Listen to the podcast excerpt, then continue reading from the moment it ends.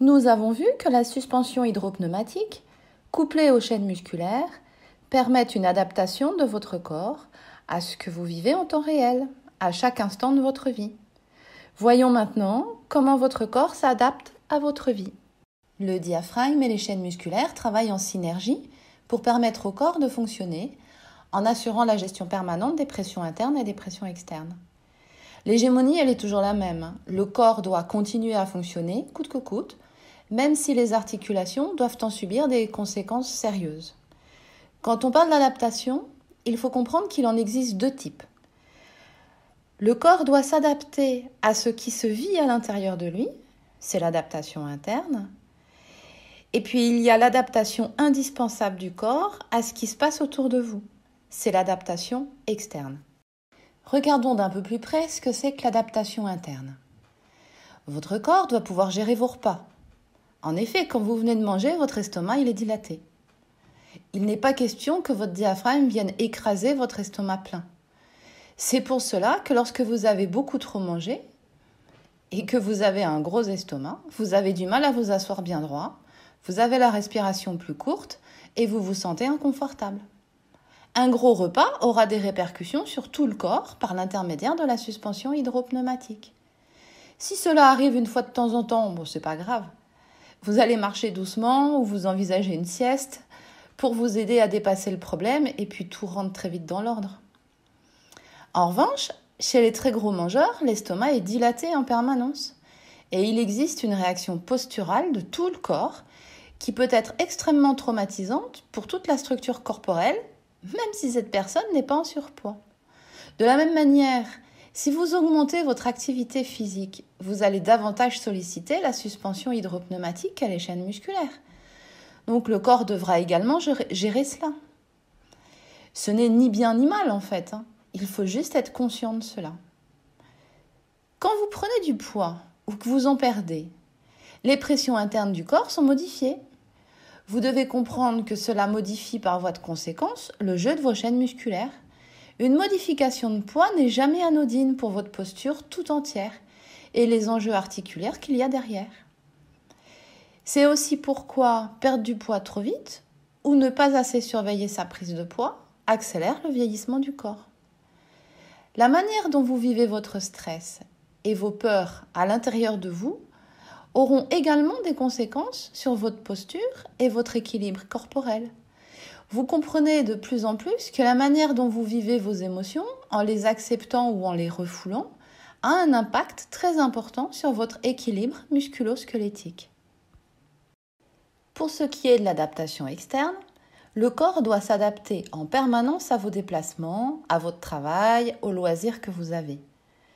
Si vous marchez, si vous courez, si vous conduisez une moto, une voiture, un vélo, tout ce que vous entreprenez dans vos journées est géré par cette mécanique corporelle qui fait son maximum à chaque instant pour que tout se passe bien. Mais ce n'est pas tout. Toute cette mécanique doit gérer votre relation aux autres, qu'elle soit harmonieuse ou conflictuelle. Elle doit également gérer votre environnement. S'il est toxique, vous subissez des pressions psychologiques ou des peurs pour votre intégrité physique. S'il est fertile, vous pouvez vous épanouir et vous détendre. C'est également votre mécanique corporelle qui doit gérer vos accidents, vos besoins de confort ou votre sentiment d'inconfort et des situations délicates. Ce sont vos chaînes musculaires et la suspension hydropneumatique qui se tendent et se détendent de manière stratégique pour que tout soit parfaitement géré sans que vous ne vous en aperceviez. Dans votre jeune âge, tout fonctionne parfaitement et vous n'avez que peu de conscience de ce qui se passe au niveau corporel. Plus les années passent et plus le corps accumule des traces de ces adaptations successives, plus il peut exister des complications, des raideurs et des douleurs. C'est alors que vous prenez conscience que le corps réagit parce que vous vous sentez gêné, mais votre corps réagit et gère toute votre vie depuis votre naissance. Comme un bon petit soldat, il fait de son mieux. Quand le corps coince, ce n'est pas de sa faute. Vous n'êtes pas la victime de votre corps. C'est votre corps qui est la victime de vous avoir trop gâté. Il vous a tout donné et vous en étiez totalement inconscient. Donc vous en avez abusé. Vous lui avez demandé une gestion de votre environnement trop compliquée. vous permettre de vivre le maximum du possible est la devise de votre corps. C'est même une hégémonie. Le corps va tout vous donner, même se tortiller dans tous les sens pour que votre environnement interne et que votre environnement externe soient gérés au mieux en vous créant le moins de soucis possible. Il n'y a pas une seule journée dans ma vie professionnelle où je n'entends pas une personne se plaindre d'être victime de son corps. Les gens ne me le disent pas comme cela, mais la manière dont ils se présentent, la manière dont ils parlent de leur corps, me montre qu'ils se sentent victimes de leur état corporel.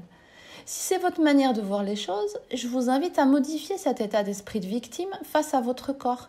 Sinon, je ne peux rien faire pour vous aider durablement. Cette façon de penser bloque totalement votre système de guérison et vous annulez toutes les chances que votre corps puisse aller mieux. Vous vous jetez dans la gueule du loup de la chirurgie qui se place bien souvent et trop rapidement comme le sauveur éternel. Vous annulez toutes les capacités de résilience de votre corps. La chirurgie est merveilleuse dans bien des cas, mais laissez une chance au traitement conservateur avant. Je le répète, votre corps vous donne en permanence tout ce qu'il peut pour que vous alliez bien. Il n'y a pas plus grand acte d'amour que ce que fait votre corps pour vous. Et si tout le système se déglingue, comme vous aimez parfois le dire, ce n'est pas de sa faute. C'est parce que vous lui demandez toujours plus de gestion d'environnement sans tenir compte de qui il est et de ses besoins. Vous entretenez avec lui une relation toxique dans laquelle vous prenez la place du manipulateur narcissique et le corps la place de celui qui aime trop, la pire des relations amoureuses. Vous comprenez qu'il est temps d'arrêter d'être contre votre corps. Le Oh, mon corps me fait mal, j'en ai marre, je n'y arrive plus à faire cela doit cesser. Soyez cool avec lui. Il vous a déjà tout donné et en retour vous lui avez juste laissé les miettes. Si nous sommes des humains, c'est parce que nous avons un corps, sinon nous serions des anges. Alors notre responsabilité d'être humain, c'est de prendre soin de notre corps. Et pour en prendre soin, il est obligatoire de connaître son fonctionnement réel, pas juste des bribes d'informations glanées à droite à gauche.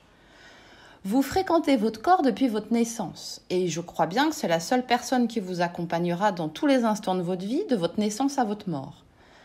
Pourtant, vous le gardez dans votre cercle relationnel comme une simple connaissance avec qui on ne partage que très peu d'informations. Quand allez-vous enfin vous décider à faire de ce corps votre super proche? Quand vous êtes seul, qu'il n'y a plus d'amis, plus de famille, plus personne autour de vous, qui reste quand même près de vous encore et encore pour vous soutenir, même au milieu de vos heures les plus noires? Bah, C'est lui. Vous n'êtes pas seul. Vous êtes avec votre corps et celui-ci essaye de communiquer en permanence avec vous. Et malgré le fait que vous ne l'entendez pas, que vous ne l'écoutez pas, il continue à tout vous donner. Et plus vous allez être dans un mode de défiance par rapport à votre corps, plus ce sera difficile pour lui de faire son job. Donc vous lui ajoutez une bonne dose de difficulté. Je vous invite dès maintenant à essayer de regarder les choses différemment et à vous dire un peu plus souvent ah, ok, là mon corps m'a donné le maximum, il n'en peut plus, qu'est-ce que je peux faire pour l'aider? Si cette vidéo vous a plu, n'oubliez pas de liker et abonnez-vous à ma chaîne pour connaître la suite. À très bientôt pour une nouvelle vidéo. Nous verrons les objectifs prioritaires d'adaptation de votre corps.